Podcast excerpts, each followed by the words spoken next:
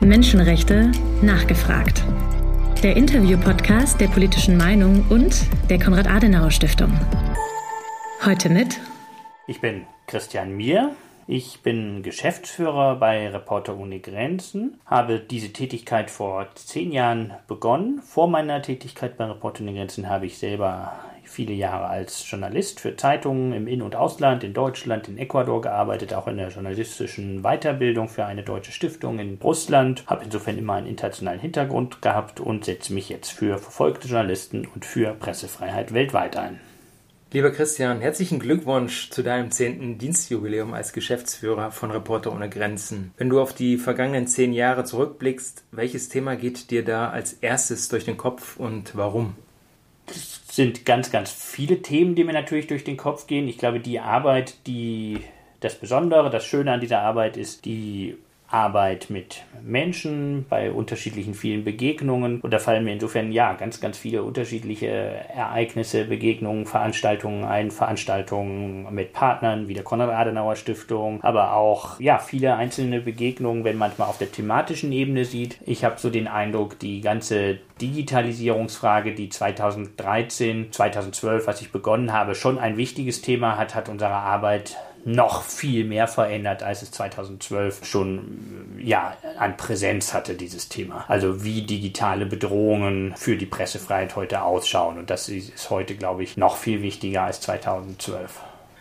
Welche Schwerpunkte hast du und habt ihr als Reporter ohne Grenzen Deutschland? Reporter ohne Grenzen, die Frage überfordert mich manchmal ein bisschen, weil wenn man auf der ganzen Welt arbeitet, hat man irgendwie auch irgendwie einen globalen Blick natürlich und, und das ist aber auch manchmal Teil des Problems, weil man natürlich trotzdem auch nur begrenzte Ressourcen hat und Schwerpunkte setzen muss. Aber wenn man es mal so thematisch betrachtet, regional betrachtet, haben wir ganz aktuell gibt es natürlich ein paar mega Krisen, Konfliktherde, die uns sehr beschäftigen. Das ist der von Russland ausgeweitete Angriffskrieg gegen die Ukraine im Februar. Das ist unverändert die ganz schlimme Lage in Afghanistan, wo wir viel vor Ort machen und viele Menschen evakuiert haben in vergangenen Jahren. Es ist die Lage in Myanmar. Es gibt aber auch Länder auf dem afrikanischen Kontinent, die uns sehr beschäftigen, wo wir sehr aktiv sind. Kongo will ich in den Sudan will ich in den oder auch in Lateinamerika, zum Beispiel El Salvador, Nicaragua, Länder, in denen die Adenauer Stiftung überall ja auch aktiv ist und wo wir deswegen auch einen engen Austausch haben teilweise. Auf der inhaltlichen Ebene ist auf jeden Fall ein ganz großer Schwerpunkt für uns der Bereich, ja, auch Digitalisierung. Einerseits haben wir einen eigenen Arbeitsbereich Internetfreiheit, jemand Personen, die sich auf der politischen Ebene damit beschäftigen. Wie reguliere ich eigentlich, ja, digitale Bedrohung? Wie reguliere ich politisch, ja, den digitalen Raum? Und das ist oft, ehrlich gesagt, ein Spannungsverhältnis zwischen Freiheit und berechtigten Sicherheitsinteressen. Aber das ist auch auf der Hilfsebene ein ganz wichtiges Thema. Just in diesen Tagen st stellen wir am 18. Juli eine neue Initiative vor, die Teil unserer Nothilfe ist. Ein Digital Security Lab, wo wir in der Lage sein werden, eigene digitalforensische Untersuchungen vornehmen zu können von Handys, von Computern. Das heißt, wenn irgendwelche verdächtigen Entwicklungen, Bewegungen auf meinem Handy sind, dass es besonders warm ist oder besonders heiß ist oder ich irgendwie komische Programme da finde oder komische Bewegungen auf meinem Handy, steckt da sehr oft vielleicht ein digitales Spionageprogramm wie Pegasus dahinter, was wir vor einem Jahr und anlässlich des einjährigen Jubiläums der Enthüllung vom Pegasus, des riesen Pegasus-Skandals, stellen wir jetzt dieses Digital Security Lab vor. Das ist ein dauerhafter neuer Bereich unserer Nothilfearbeit, wo wir solche digitalforensischen Untersuchungen machen. Um es mal in Zahlen auszudrücken, wir haben mal vor einer Weile eine Auswertung von 600 Nothilfefällen gemacht, uns die genauer angeschaut haben. Und etwas mehr als 50 Prozent all unserer Nothilfefälle, konservativ geschätzt, waren Fälle von Journalisten, die infolge digitaler Überwachung in Notlagen geraten sind, die also gefoltert wurden infolge digitaler Überwachung, die verhaftet wurden infolge digitaler Überwachung, weil sie aufgespürt wurden, die im schlimmsten Fall das Land verlassen mussten. Und deswegen haben wir immer mehr solche Nachfragen, konnten die aber nicht wirklich befriedigen und haben deswegen jetzt ein Jahr daran gearbeitet, das aufzusetzen. Viele technische Prozesse. Wir haben da drei Informatiker zu eingestellt, die sich damit beschäftigen. Und ich glaube, das wird eine Lücke schließen, so im Bereich Schutz von Journalisten. Du hattest soeben schon äh, Russland angesprochen und den Angriffskrieg auf die Ukraine. Jetzt gibt es in vielen Ländern auch Reporter ohne Grenzen, unter anderem auch in Russland. Wie könnt ihr unter diesen aktuell sehr schwierigen Bedingungen, politischen Bedingungen in Russland mit Reporter ohne Grenzen dort zusammenarbeiten und auch in anderen Ländern, wo die Bedingungen ähnlich schwierig sind? Unsere Arbeit in Russland hat sich natürlich auch einmal mehr wie von vielen Organisationen, wie auch von der Adenauer Stiftung, seit Februar nochmal sehr stark verändert. Unsere Arbeit konzentriert sich eigentlich im Moment auf drei Bereiche. Einmal unterstützen wir ja, Journalistinnen und Journalisten bei der Flucht, beim Gang ins Exil. Und das sind leider mittlerweile sehr, sehr, sehr, sehr viele. Und das sind nicht nur einzelne Journalisten, sondern komplette Redaktionen, die mittlerweile das Land verlassen. Das ist so der eine Bereich. Zweitens unterstützen wir Medien, die in Russland weiter sind oder aus dem Exil für Russland arbeiten, aber von russischer, der russischen Medienregulierungsbehörde Roskomnadzor gesperrt sind, unterstützen wir dabei, dass ihre Webseiten entsperrt werden, digital entsperrt werden und wieder zugänglich gemacht werden. Und dann leisten wir tatsächlich auch noch für einzelne Leute vor Ort individuelle Nothilfe und über die Umstände da kann, kann ich wenig sagen, aber das ist etwas, was wir auch immer noch machen. Wie sieht eure Arbeit in nichtdemokratischen Staaten beziehungsweise für Journalisten dort aus und welche Arbeitsmöglichkeiten habt ihr überhaupt dort? Hast du vielleicht bestimmte konkrete Beispiele für Freiräume?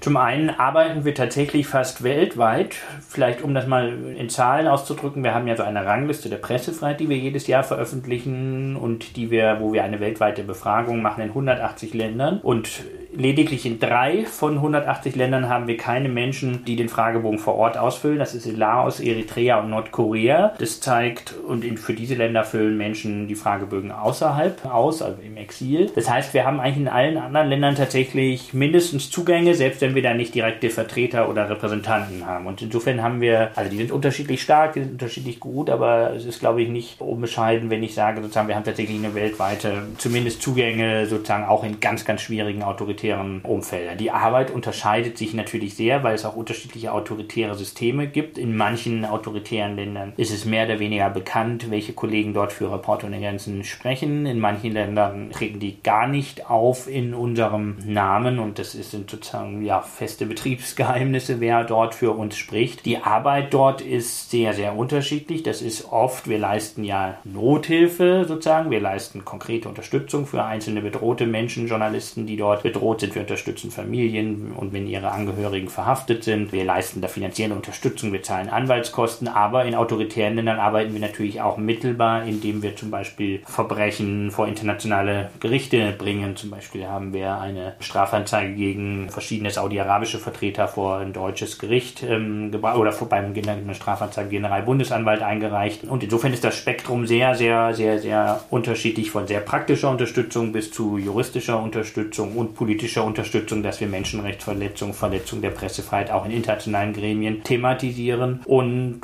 ja, wir sprechen natürlich auch manchmal mit autoritären Regierungen. Das ist immer ein Wabonk-Spiel, muss man auch immer abwägen, so mit welchen Regierungen es sich lohnt. Aber selbst mit einer Regierung von Saudi-Arabien, wir waren vor drei Jahren, war ich selber in Saudi-Arabien für Reporter ohne Grenzen. Eine Reise, über die wir intern lange diskutiert haben. Macht das überhaupt Sinn? Ist das ein Reputationsrisiko für eine Organisation wie unsere, wenn wir uns mit Scheichs und Vertretern einer autoritären autoritären Monarchie treffen. Wir haben uns am Ende aus verschiedenen Gründen dafür entschieden, aber eigentlich reicht unser Spektrum von Verklagen über Kampagnen, Kommunikation, individuelle Unterstützung, Nothilfe bis hin zu direkten politischen Gesprächen. Kurz zu Saudi-Arabien, weil ich auch in Riyadh bereits einen Vortrag über die deutsche Menschenrechtspolitik halten durfte. Wie war dein Eindruck? Hat sich das im Nachhinein tatsächlich für dich gelohnt, dort aufzutreten?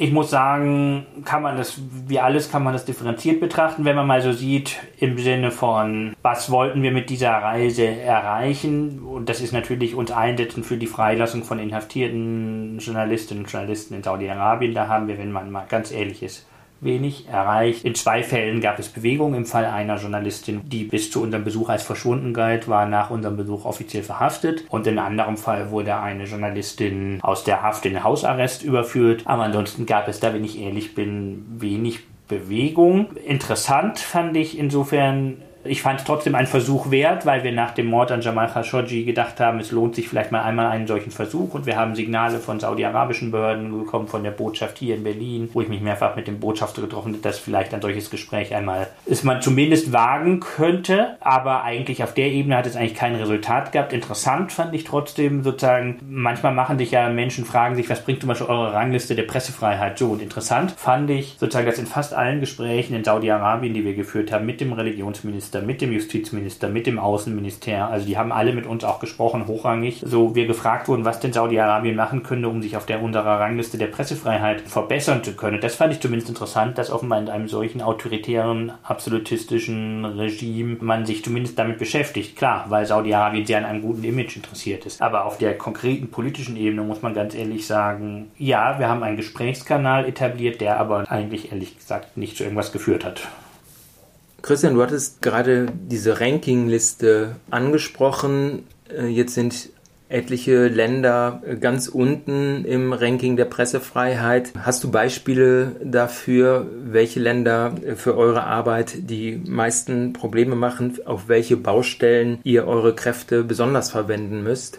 Also am Ende unserer Rangliste der Pressefreiheit stehen traditionell fast, kann man schon sagen, immer so mehr oder weniger dieselben Länder. Das sind Nordkorea, Turkmenistan, Syrien, China, Vietnam. Das sind so die Länder, die immer ganz am Ende stehen. Und auch hier unterscheiden sich die Systeme, natürlich die politischen Systeme teilweise sehr. Und auch die Abgeschlossenheit ist sehr unterschiedlich. Mit Ausnahme von Nordkorea haben wir trotzdem in all den gerade genannten Ländern entweder eigene Aktivitäten oder indirekte oder direkte Kontakte, Präsenz. Das heißt, wir sind da aktiv. Nordkorea tatsächlich nicht, muss man ganz ehrlich sagen. Das ist ein auch für uns komplett verschlossenes Land. Leider. In diesen Ländern unterstützen wir ja tatsächlich einzelne Inhaftierte. Wir unterstützen Journalisten, die viel digital arbeiten und zwangsläufig in autoritären Systemen, wo der Zugang zum Journalismus ein sehr, sehr privilegierter ist und das oft staatlich reguliert. Es ist gerade äh, freie Journalisten, sogenannte Bürgerjournalisten, äh, freie Journalisten und Bürgerjournalisten, freie Journalisten, die für internationale Medien digital arbeiten und Bürgerjournalisten, die für Social Media Plattformen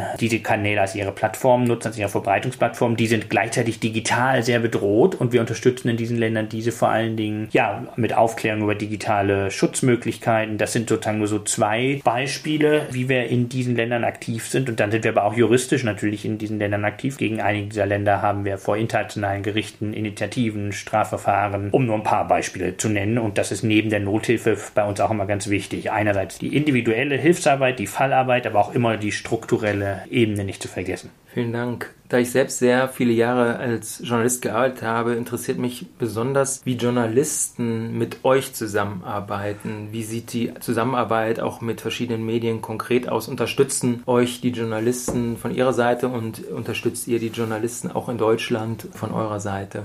Wir arbeiten natürlich viel mit deutschen Medienhäusern zu tun. Ich glaube, für viele Journalisten, gerade Auslandskorrespondenten im Ausland, sind wir auch ja ein gewisser Ansprechpartner, Adresse. Das heißt, wir sind einerseits gerade auch in der Nothilfe manchmal mit Auslandskorrespondenten in Kontakt. Wir haben gerade im Rahmen der Nothilfe werden wir aufmerksam gemacht von Auslandskorrespondenten, die ja selber viele Kontakte vor Ort haben, zusätzlich zu unseren eigenen Vertretungen und Repräsentanten, ne? Ähm, dass wir, wir aufmerksam gemacht werden auf Fälle. Das ist sozusagen die eine Form der Zusammenarbeit. Manchmal tatsächlich auch in, bei solchen Fällen logistische Unterstützung von einzelnen Leuten. Das ist so ein Fall. Und dann haben wir natürlich auch im Rahmen von Berichterstattung Berichterstattung sozusagen eine Zusammenarbeit, dass, wenn ich auf Reisen bin, wir natürlich auch oft gefragt werden zu Einschätzungen der Lage der Pressefreiheit in den Heimatländern. Und dann haben wir natürlich auch gerade hier in Deutschland mit den Redaktionen, mit vielen Redaktionen Kontakt. Ich sag mal, wir haben so ein bisschen, glaube ich, so in der deutschen Medienöffentlichkeit den Vorteil, dass wir sozusagen ja fast die einzige Organisation ist, die eine gewisse Mediensichtbarkeit hat, die nicht Gewerkschaft ist, sondern eine NGO ist, die sich um das Thema Pressefreiheit kümmert. Und deswegen haben wir, glaube ich, eine recht gute Medienpräsenz und werden bei vielen, vielen Themen rund um Thema Pressefreiheit nachgefragt. Dann haben wir einzelne Medienunternehmen, die sind Mitglied bei uns, wie die Deutsche Welle, institutionelles Mitglied. Wir haben ein Kuratorium, in dem Medienpersönlichkeiten von deutschen Medien Mitglied sind. Insofern ist die, die Zusammenarbeit mit deutschen Medien sehr vielfältig. Und dann sind natürlich viele Journalisten aus Deutschland auch Mitglied bei uns. Zum Thema Kooperation mit Medien habe ich ein sehr beeindruckendes Beispiel gefunden, beziehungsweise über zwei Jahre auch beobachtet. Unter dem Hashtag Free Them All hattet ihr eine Kooperation mit der Zeitung Die Welt und ihr habt jeden Tag äh, sowohl auf der Titelseite von Die Welt als auch online einen verfolgten Journalisten oder eine verfolgte Journalistin vorgestellt. Wie wurde diese Zusammenarbeit von euch grundsätzlich bewertet? Gab es positive Änderungen durch dieses Sichtbarmachen von Verfolgung? Und warum habt ihr dann nach zwei Jahren das Projekt beendet?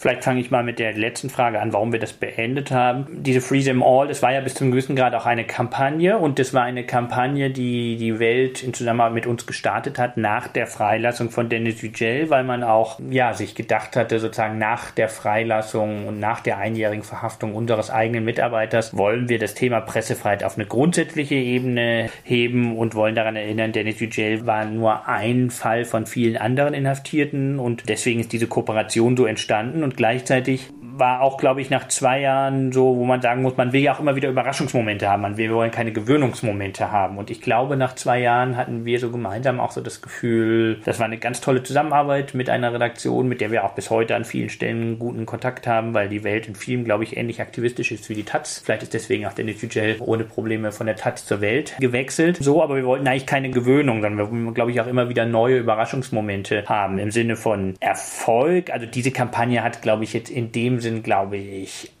nicht den einen Erfolg, wo wir sagen können, da ist wegen dieser Aktion eine Person freigekommen. Das wäre, glaube ich, vermessen, aber es war, glaube ich, ein Beitrag in einer Öffentlichkeit, in einer bestimmten Öffentlichkeit, auch der Weltzielgruppe, glaube ich, ja, so eine Art Stolperstein zu haben, so Achtung, hier ist die Lage der Pressefreiheit, hier ist ein bestimmter Mensch verhaftet und das ist, glaube ich, trotzdem auch ein Erfolg an sich, sowas tagtäglich zu machen.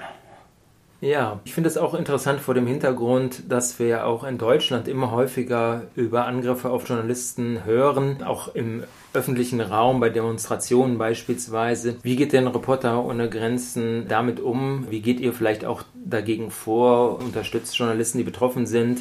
Und habt ihr nützliche Erfahrungen mit ähnlich konfrontativen Situationen oder negativen Entwicklungen äh, in anderen Ländern, die dabei helfen, mit der Situation in Deutschland umzugehen?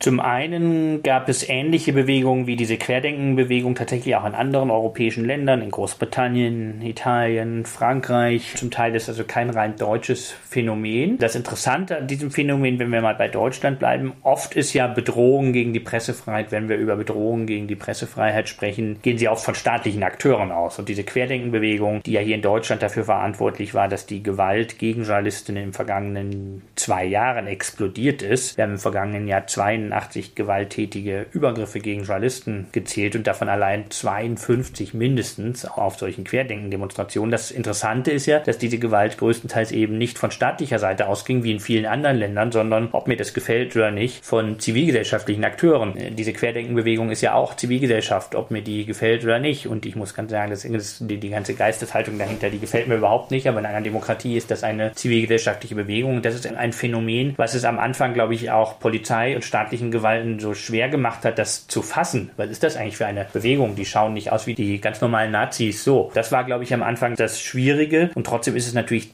dramatisch, dass wir so eine Gewaltexplosion haben und oft waren Medienhäuser auch, muss man, also Polizeien waren an einigen Stellen auch überfordert. Wir haben viele, viele Berichte, dass Polizeien ja nicht wussten auf solchen Querdenken-Demonstrationen, welche Rechte haben eigentlich Journalisten, welche Pflichten haben sie als Polizisten, die Aufgabe von die Berufsausübung der Journalistinnen und Journalisten zu schützen und gleichzeitig haben Medienhäuser manchmal das auch unterschätzt. Insofern arbeiten wir auf zwei Ebenen. Wir haben einmal initiiert, gemeinsam mit Jana Pareiges, die ZDF Morgenmagazin Magazin heute Moderatorin jetzt einen Schutzkodex, eine selbst, eine Art Selbstverpflichtung für Medienhäuser, der sich viele angeschlossen haben, wo sich Medienhäuser selbst verpflichten im Sinne am Rande von ja, Journalisten, die über Demonstrationen berichten, hier gerade in Deutschland, ja, dass sie psychologische Betreuung verpflichten, dass sie im Zweifelsfall Security organisieren dort, wo Polizei dem nicht nachkommen kann. Und auf der politischen Ebene sind wir im Gespräch, da im engen, engen Austausch mit dem Journalismus, Gewerkschaften, die ja erfreulicherweise in Deutschland sehr stark sind im Vergleich zu vielen anderen Ländern, reden wir, wie, wie die polizeiliche Weiter-, Aus- und Weiterbildung verbessert werden kann, um, um sensibler zu sein für diese Art der Übergriffe.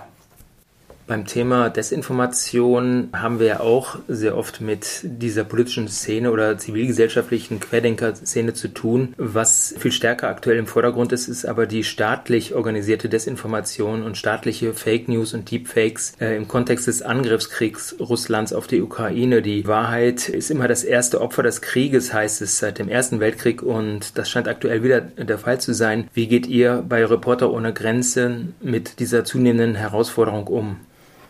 Zum einen, indem wir versuchen, guten, unabhängigen Journalismus zu stärken. Zum anderen, indem wir natürlich uns auch auf der regulatorischen Ebene damit beschäftigen. Denn wenn man mal fragt, sich das anschaut, was ist diese Desinformation? Diese Desinformation, ja, das sind natürlich in aller Regel unfassbare Lügen, auch zum Teil Gewaltaufrufe, Hass, aber die werden ja sehr stark auch verbreitet, weil sie ganz stark angewiesen sind auf Social-Media-Plattformen, die genau das verbreiten, die Algorithmen haben, die solche Informationen bevorzugen, die solche Informationen begünstigen und deswegen besonders schnell nach oben gespült werden. Und gleichzeitig haben wir Plattformen wie Facebook, Google, YouTube mit ihren Empfehlungsalgorithmen, die internationale Konzerne sind, die an vielen Stellen sich einer Regulierung entziehen, muss man ganz ehrlich sagen. Und gerade bezogen auf ihre Funktionsweise Weise der Algorithmen sich entziehen. Und das ist sozusagen äh, ein, Feld, in dem wir deswegen aus der Perspektive der Desinformation durchaus sehr aktiv sind. Und da sind wir wie viele andere. Auf europäischer Ebene gibt es ja jetzt einen EU Digital Services Act, der versucht genau an der Stelle mal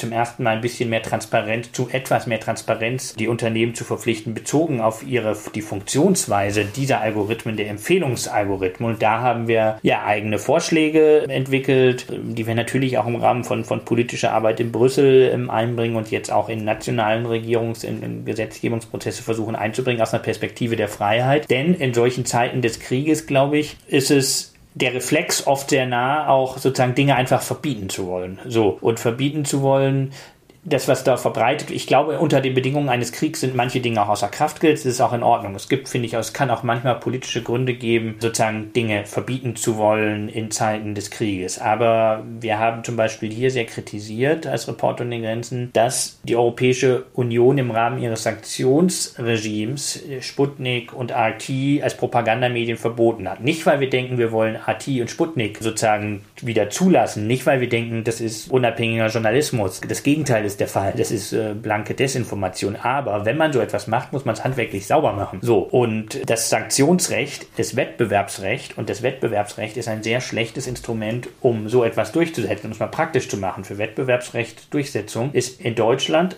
der deutsche Zoll zuständig. Das heißt, der deutsche Zoll bekommt de facto damit eigentlich eine Aufgabe, sozusagen Medienregulierung zu betreiben. Und das ist definitiv nicht die Kernkompetenz. Und gleichzeitig verstehe ich, warum man auf EU-Ebene den Umweg Wettbewerbsrecht, Sanktionsrecht verwendet hat, weil Medienrecht keine originäre EU-Kompetenz ist. Aber das zeigt ja allein, wie schwierig es ist. Da hat man zu der Krücke des Wettbewerbssanktionsrechts gegriffen, die aber sehr angreifbar ist von russischer Seite. Und man macht sich da möglicherweise eher, setzt man sich russischer Propaganda aus und begünstigt damit sozusagen die russische Propaganda, die damit dann Repression wieder sozusagen in einer, einer Reziprozität gegen, gegen unabhängige westliche Medien begünstigt. Das ist sozusagen so ein bisschen das Spannungsfeld und deswegen haben wir das kritisiert und sind eigentlich eher für eine vernünftige Regulierung. Aber auf europäischer Ebene muss man sagen, glaube ich, hat man begonnen, das zu verstehen. Es gibt gerade auf europäischer Ebene eine Diskussion über einen Media Freedom Act, der versucht, genau solche Aspekte, glaube ich, nochmal anders, auch solche Kritik aufzugreifen, weil ich verstehe den Reflex im Februar, März, aber es war einfach kein gutes Instrument, um das, finde ich, sehr legitime Ziel sozusagen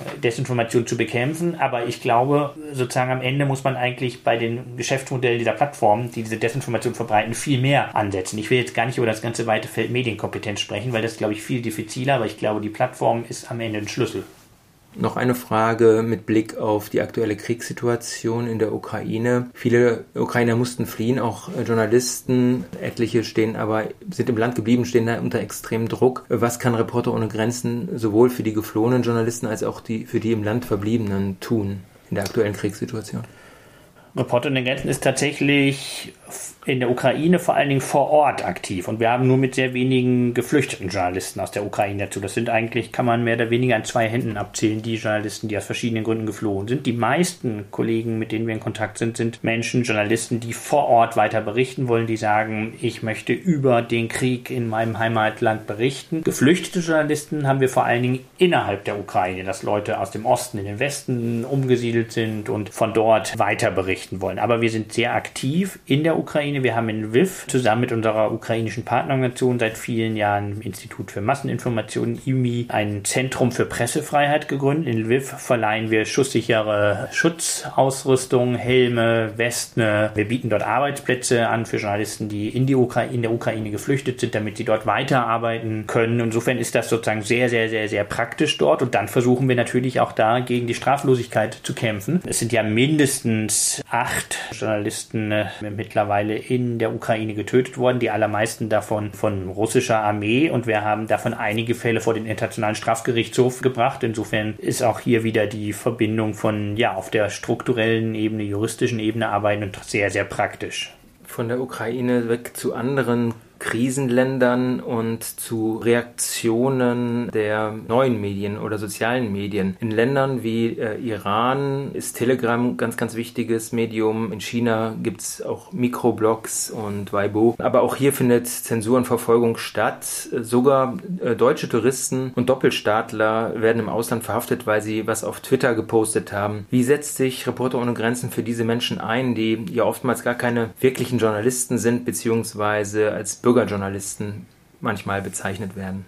Wir haben tatsächlich in unserem Kategoriensystem ja eine Unterscheidung zwischen professionellen Journalisten und Bürgerjournalisten. Diese Unterscheidung haben wir vor allen Dingen deshalb, weil gerade in vielen autoritären Ländern der Zugang zum journalistischen Beruf ein staatlich regulierter, ein staatlich geschützter ist, weil autoritäre Regime, Diktaturen den Zugang ja regulieren wollen, weil sie unliebsame Meinungen ausschließen wollen. Das heißt, unter Bürgerjournalisten finden sich gerade in extrem autoritären Ländern tatsächlich Leute, nicht nur die Leute, die ein Berufsverbot haben, das sind noch eine ganz andere Kategorie, was ganz professionelle Leute sind, aber eben auch viele Leute, die einfach nur über ja berichten wollen, die der Weltöffentlichkeit zeigen wollen, was passiert. Eines der besten Beispiele ist Zhang Zhang, eine chinesische von uns sogenannte Bürgerjournalistin, die Februar 2020 über die Frühphase der Corona, damals noch Endemie in Wuhan berichtet hat, YouTube-Videos über die Zustände in Krankenhäusern in Wuhan veröffentlicht hat und uns dadurch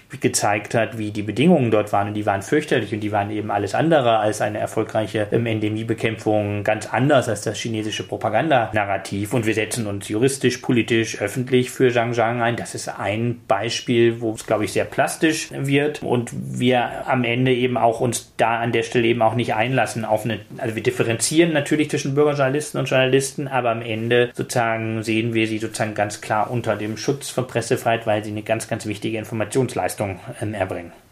Auch wenn jetzt nicht viele ukrainische Journalisten nach Deutschland gekommen sind, in anderen Ländern bleibt Journalisten oft keine andere Wahl, außer aus dem Land zu fliehen. Äh, manche von den Exiljournalisten berichten dann in deutschen Medien regelmäßig über die Lage in ihren Ländern. Wie engagiert sich Reporter ohne Grenzen für diese Exiljournalistinnen und Exiljournalistinnen?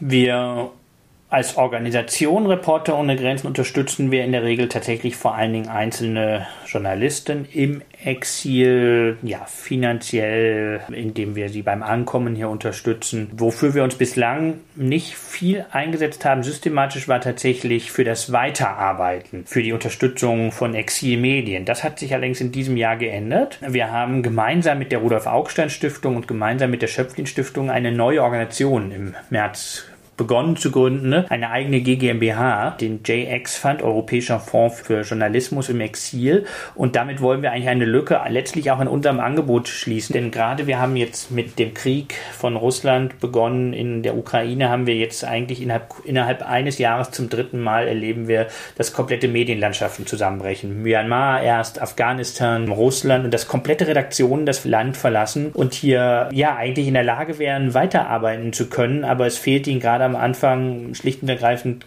Geld, schnelles, flexibles Geld. Und das ist eine Beobachtung, die wir immer wieder gemacht haben, aber wenn man mal das Positive in dem Unglück dieses Kriegs sehen kann, es gab aber im März, April ein gesellschaftliches Momentum in Deutschland für viel Hilfsbereitschaft, bei viel finanzielle Unterstützungsbereitschaft auf sowohl auf politischer Ebene als auch auf privater Ebene Geld zur Verfügung stellen zu wollen, ja, um Medien im Exil unterstützen und gleichzeitig wollten wir das nicht als eine Aufgabe, eine Kernaufgabe von Reporter ohne Grenzen sehen und haben deswegen eine eigene GmbH gegründet, auch weil der Staat da viel unterstützen will, die Bundesregierung viel unterstützen will. Wir wollen als Rapport in den Grenzen gar nicht so viel staatliches Geld haben, um unsere Unabhängigkeit zu bewahren. Und deswegen haben wir diesen neuen vorgegründet und da haben wir jetzt schon seitdem 16 Medien unterstützt. Insgesamt, wenn man sagen kann, 350 Journalisten damit erreicht aus Russland. Das sind komplette Redaktionsstrukturen, die sind nicht nur in Deutschland, einige auch komplett in Deutschland, einige mit Teilen hier in Deutschland. Novaya Gazeta Europa ist so ein Beispiel zum Beispiel, aber es gibt auch andere weniger prominente Medien, wo wir komplette Redaktionen Reaktion schnell und flexibel unterstützen, damit sie nach dem Gang ins Exil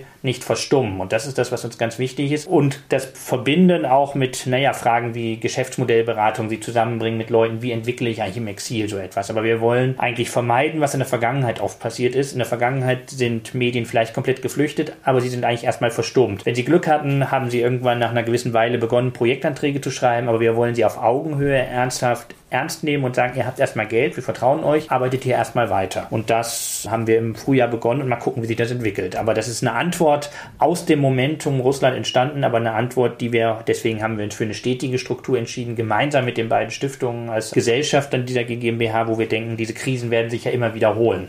Du sagtest, dass die Bundesregierung da in diesem Bereich auch einiges tun möchte. Gibt es denn von deiner Seite in dieser Hinsicht irgendeine Bewertung? Gibt es da Projekte, die du positiv äh, bewertest?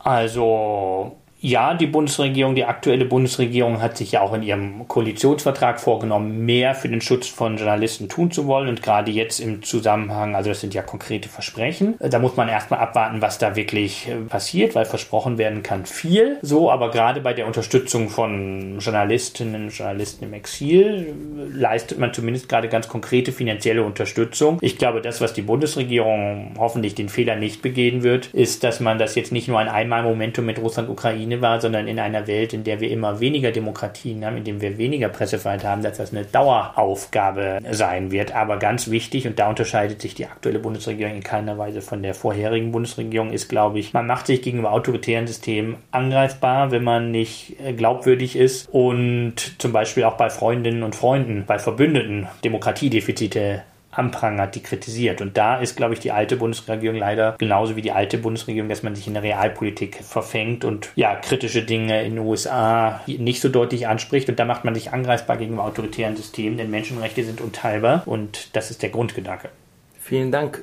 Wir haben jetzt schon eine Reihe sehr, sehr spannender Fragen diskutiert und du hast insgesamt sehr, sehr viele auch traurige Punkte angesprochen, wo es wirklich nicht gut steht um die Pressefreiheit weltweit. Wenn du jetzt zum Abschluss unseres Podcast-Gesprächs dir für das Jahr 2022 noch etwas wünschen würdest und für Reporter ohne Grenzen drei Wünsche frei hättest, welche wären das und warum? Also, der erste Wunsch ist, dass wir irgendwann tatsächlich an dem Punkt sein werden, wo wir uns komplett abschaffen können, wo Pressefreiheit verwirklicht sein wird. Ich befürchte, das wird äh, nicht so schnell eingelöst werden können, aber das ist sozusagen der erste Wunsch und das gerne so schnell wie möglich und daran arbeiten wir unter Hochdruck, aber möglicherweise passiert es nicht mehr zu meiner Lebenszeit. Und der zweite Wunsch, vielleicht etwas kleiner gedacht, etwas kleiner gedacht ist, ja, dass all die Fälle, für die wir uns aktuell im Rahmen von Kampagnen, aktuell im Rahmen unseres Barometers der Pressefreiheit, was wir auf unserer Webseite haben, wo wir die aktuell täglich inhaftierten Journalistinnen und Journalisten dokumentieren, dass diese Journalisten zum Ende des Jahres alle in Freiheit sind. Das wäre der zweite Wunsch. Und der dritte Wunsch, wenn ich vielleicht einmal auch mal über die Organisation sprechen kann, ist, ja, dass die Unterstützung, die wir derzeit dankbarerweise erfahren als Organisation. Ich habe so das Gefühl, die Krisen, die wir in den vergangenen Monaten erlebt haben, haben auch Menschen hier in Deutschland, Spenderinnen und Spendern, nochmal den Wert von Pressefreiheit sehr deutlich vor Augen geführt. Und wir sind eine hauptsächlich spendenfinanzierte Organisation. Ich hoffe und wünsche mir für die Organisation Reporter in Grenzen, dass die Sensibilität dafür anhält, dass Pressefreiheit nichts selbstverständlich ist, dass Pressefreiheit vor der eigenen Haustür genauso verteidigt werden muss wie vor anderer ähm, Länder Haustüren. Christian, mir von Reporter ohne Grenzen vielen Dank für das sehr, sehr spannende Gespräch. Danke auch. Die politische Meinung. Neutral geht gar nicht. Ein Audiopodcast der Konrad-Adenauer-Stiftung.